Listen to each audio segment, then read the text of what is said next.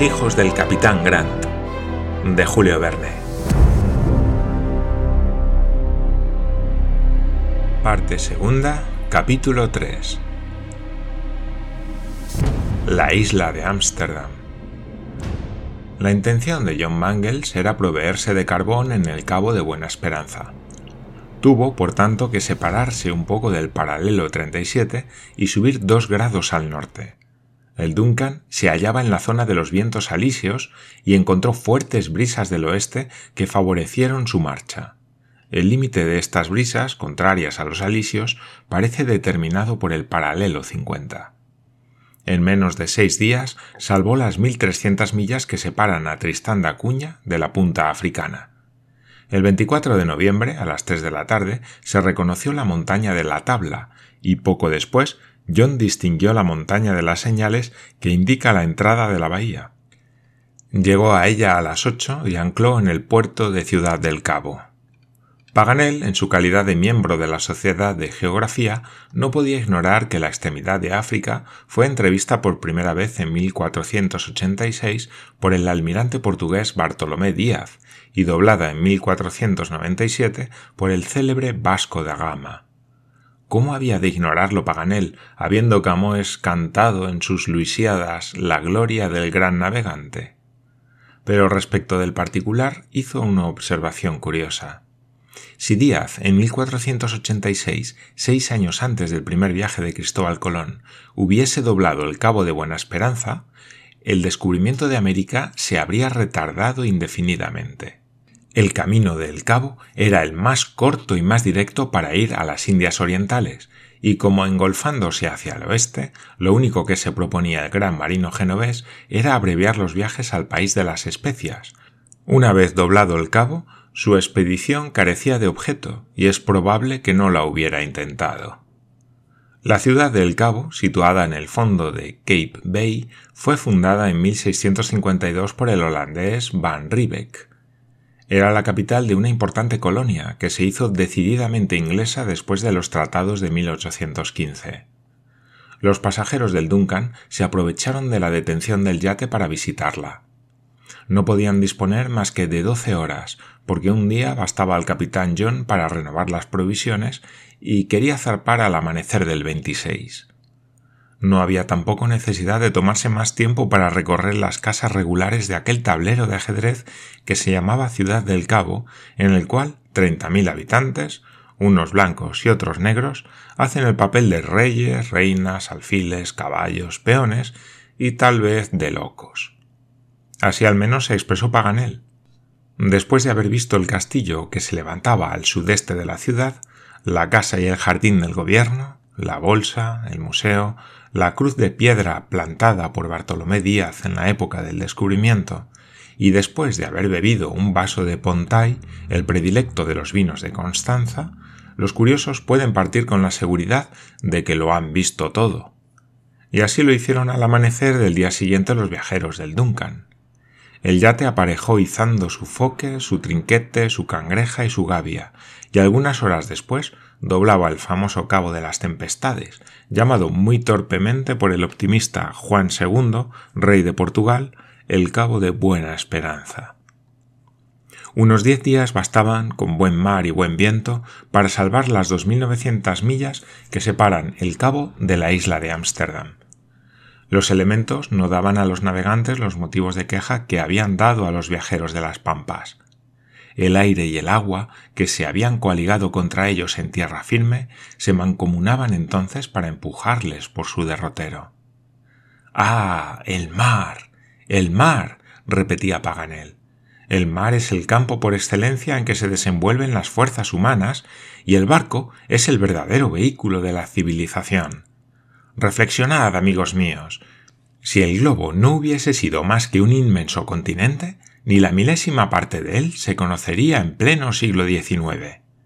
Ved lo que pasa en el interior de los grandes territorios, en los páramos de Siberia, en las llanuras del Asia Central, en los desiertos de África, en las praderas de Armenia, en los vastos terrenos de Australia, en las soledades heladas de los polos, el hombre no se atreve a penetrar, y el más valiente y el más fuerte retrocede, y el más resignado sucumbe.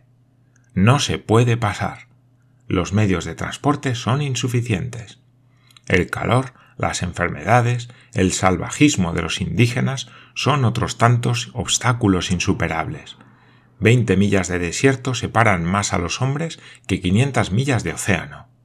Los que habitan una costa son vecinos de los que habitan la costa opuesta, y son extranjeros unos de los otros, los que viven en los límites opuestos de un bosque. Inglaterra confina con Australia, al paso que Egipto, por ejemplo, parece hallarse a millones de leguas del Senegal, y Pekín en las antípodas de San Petersburgo. Se atraviesa hoy el mar más fácilmente que el más pequeño Sáhara, y gracias a él como con mucha razón ha hecho observar un sabio americano, el comandante Maury, se ha establecido un parentesco universal entre todas las partes del mundo. Paganel hablaba con calor, y el mismo mayor no tuvo que rectificar una sola palabra de este himno cantado al océano. Si para hallar a Harry Grant hubiese sido preciso atravesar un continente por la línea del paralelo 37, la empresa hubiera sido imposible pero el mar estaba allí para transportar de una a otra tierra a los denodados investigadores, y el 6 de diciembre, a los primeros resplandores del día, dejó brotar una nueva montaña del seno de sus olas. Era la isla de Ámsterdam, situada a los 37 grados 47 minutos de latitud sur y 77 grados 24 minutos de longitud este, cuyo elevado cono en días serenos, resulta visible a una distancia de 50 millas. A las 8, su silueta aún indeterminada reproducía con bastante exactitud el aspecto del pico del Teide. Y por consiguiente, dijo Glenarvan, se parece a Tristán da Cuña. Sí, respondió Paganel, según el axioma geométrico geográfico que nos enseña que dos islas parecidas a una tercera se parecen entre sí. Añadiré que la isla de Ámsterdam es también, como Tristán da Cuña, abundante en focas y en robinsones. ¿Hay, pues, robinsones en todas partes? preguntó Elena. La verdad es, señora, respondió Paganel, que conozco pocas islas que no tengan su aventura de este género, y antes de que naciese Daniel Defoe, la casualidad había ya realizado la novela de vuestro inmortal compatriota. Monsieur Paganel, dijo Mary Grant, ¿Me permitís haceros una pregunta? Aunque sean dos, querida Miss, y me obligo a contestarlas todas. Pues bien, repuso la joven, ¿os asustaría mucho la idea de quedar abandonado en una isla desierta? A mí. exclamó Paganel. Vamos, amigo, dijo el mayor. No nos digáis ahora que es vuestro mayor deseo. No diré tanto, replicó el geógrafo. Pero, en fin, la aventura no me desagradaría enteramente. Me arreglaría una vida nueva. Cazaría y pescaría. Elegiría el domicilio en una gruta durante el invierno y en un árbol durante el verano. Tendría almacenes para mis cosechas. En fin, colonizaría mi isla. ¿Vos solo? Yo solo, en caso necesario. Además, ¿quién se encuentra solo en el mundo? ¿No se pueden escoger amigos entre los animales? ¿Domesticar un cabritillo, un papagayo elocuente, un mono amable? Y si la casualidad os depara un compañero como el fiel viernes, ¿qué más necesitáis para ser dichoso? Dos amigos en una roca, he aquí la felicidad. Figuraos al mayor y a mí. Gracias, replicó el mayor. No tengo afición al papel de Robinson, y lo desempeñaría muy mal. Estimado Paganel, terció Lady Helena, vuestra imaginación os lleva a los campos de la fantasía. Pero creo que la realidad es muy diferente al sueño. Vos no os representáis más que a esos Robinsones imaginarios cuidadosamente colocados en una isla bien escogida, a quienes trata la naturaleza como niños mimados. No veis las cosas más que por su lado bueno. ¿Cómo? ¿Creéis, Lady Helena, que no se puede ser feliz en una isla desierta? No, no se puede. El hombre está formado para la sociedad, no para el aislamiento. La soledad no puede engendrar más que desesperación. La cuestión es de tiempo. Es posible que en un principio los cuidados de la vida material, las necesidades de la existencia, distraigan al desgraciado que acaba de librarse del furor de las olas, es posible que las exigencias de la situación presente le hagan olvidar las amenazas del porvenir. Pero después, cuando se encuentra solo, lejos de sus semejantes, sin esperanza de volver a su país y al lado de aquellos a quienes ama, ¿cuánto debe su pensamiento minar su cerebro? ¿Cuánto debe sufrir? Su islote es el mundo entero, toda la humanidad se encierra en él, y al llegar la muerte, muerte espantosa en el abandono en que se encuentra, está como estará el último hombre en el último día del mundo. Creedme, Monsieur Paganel, es preferible no ser el último hombre. Paganel cedió, no sin resistencia, a los argumentos de Lady Helena, y la conversación sobre las ventajas y desventajas del aislamiento se prolongó hasta que el Duncan echó el ancla a una milla de la costa de la isla de Ámsterdam. Las dos islas fueron descubiertas en diciembre de 1876 por el holandés Blaming y reconocidas después por Entrecastó, que con la Esperance y la Recherche iba al descubrimiento del paralelo de la Pegouse. De aquel viaje procede la confusión de las dos islas. El marino Barrow, botan Beaupré en el Atlas de Entrecastó, después de Horsburgh, Pinkerton y otros geógrafos, han descrito constantemente la isla de San Pedro en el lugar de la isla de San Pablo y viceversa. En 1859, los oficiales de la fragata austriaca Novara, en su viaje de circunnavegación, procuraron no incurrir en el mismo error que Paganel ponía gran empeño en rectificar. La isla de San Pablo, situada al sur de la isla de Ámsterdam, no es más que un islote inhabitado, formado por una montaña cónica que debe ser un volcán antiguo no así la isla de Ámsterdam, a la cual la lancha llevó a los pasajeros del Duncan. La isla de Ámsterdam tendrá unas 12 millas de circunferencia. Está habitada por algunos desterrados voluntarios que se han acostumbrado a una existencia monótona. Son los guardas de la pesquería, perteneciente, lo mismo que la isla, a un tal Monsieur Autobahn, negociante de la isla de la Reunión.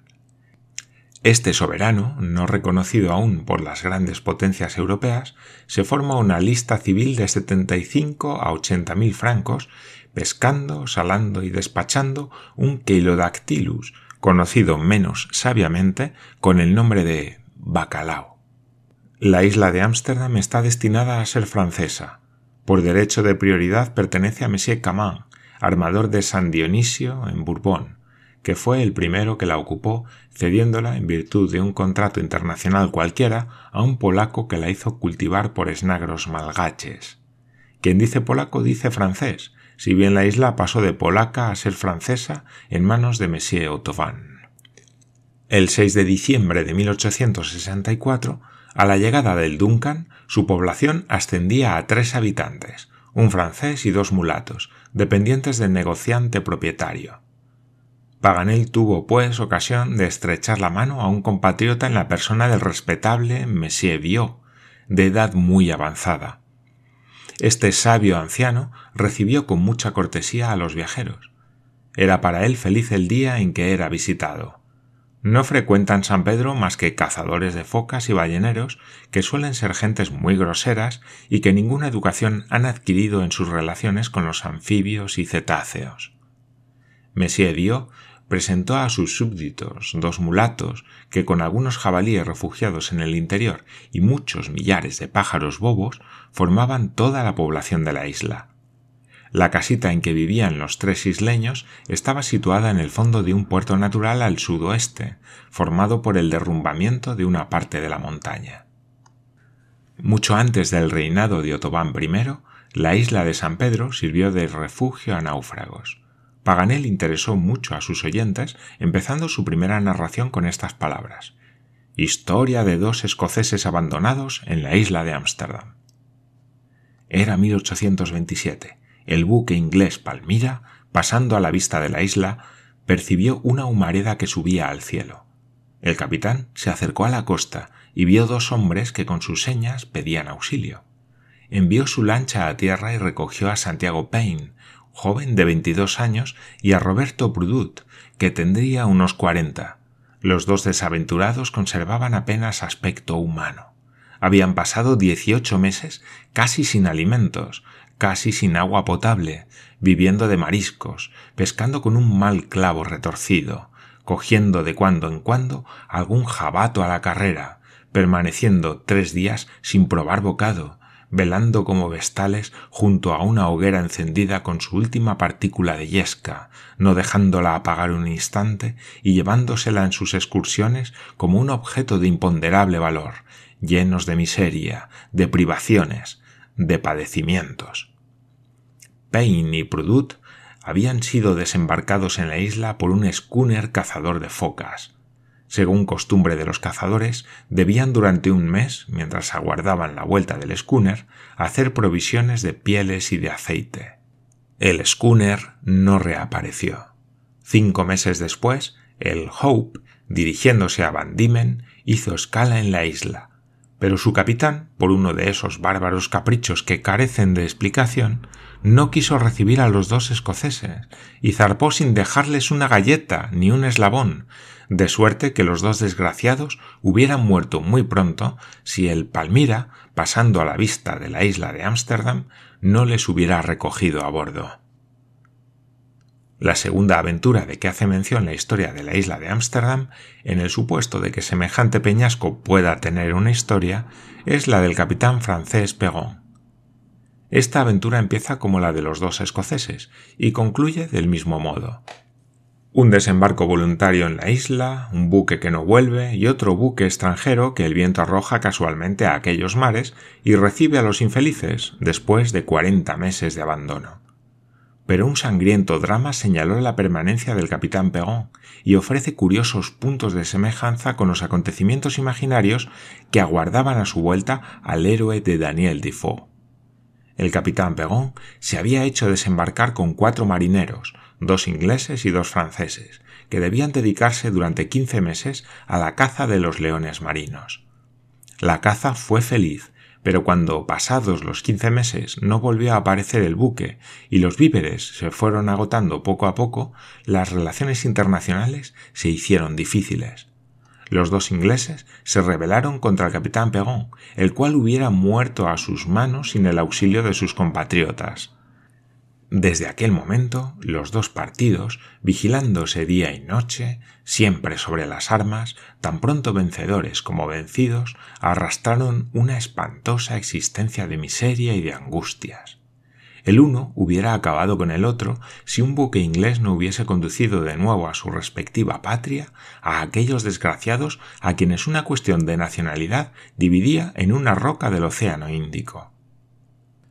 No se conocen otras aventuras en la isla de Ámsterdam, la cual, como se ve, fue dos veces morada de marineros abandonados que la providencia arrancó de las garras de la muerte. Pero desde entonces ningún buque se había perdido en sus costas. Un naufragio hubiera arrojado sus restos a la arena, y algunos náufragos hubieran llegado a las pesquerías de Monsieur Viau. El viejo hacía muchos años que vivía en la isla, y nunca tuvo ocasión de demostrar su carácter hospitalario a ninguna víctima del mar. Nada sabía de la Britania ni del capitán Grant. Ni la isla de Ámsterdam ni el islote de San Pablo, que los balleneros visitan con frecuencia, habían sido teatro del naufragio. No sorprendió ni entristeció a Glenarvan esta respuesta lo mismo él que sus compañeros, en sus diversas escalas, buscaban no dónde estaba el capitán Grant, sino dónde no estaba. Querían comprobar su no presencia en aquellos distintos puntos del paralelo y nada más. Se resolvió, pues, que partiese el Duncan al día siguiente. Hasta que anocheció estuvieron los viajeros recorriendo la isla, que en verdad no tiene muchos atractivos, su fauna y su flora no hubieran llenado media página de un tratado de historia natural del más difuso de los naturalistas. El orden de los cuadrúpedos, aves, peces y cetáceos no contenía más que algunos jabalíes, petreles, albatros, pértigos y focas. De las negras lavas brotaban a trechos aguas termales y manantiales ferruginosos que paseaban por encima del terreno volcánico sus densos vapores. La temperatura de algunos manantiales era muy elevada. John Mangles sumergió en ellos un termómetro Fahrenheit que marcó 176 grados, es decir, 80 grados Celsius. Los peces que se cogían en el mar a alguna distancia de allí estaban cocidos en cinco minutos en aquellas aguas hirvientes, lo que decidió a Paganel a no bañarse en ellas. Al anochecer, después de un buen paseo, Glenarvan se despidió del honrado Monsieur Dio. Todos le desearon la mayor felicidad posible en su islote desierto, y él, en cambio, hizo votos porque su expedición alcanzase buen éxito. La lancha llevó enseguida a los pasajeros a bordo del yate.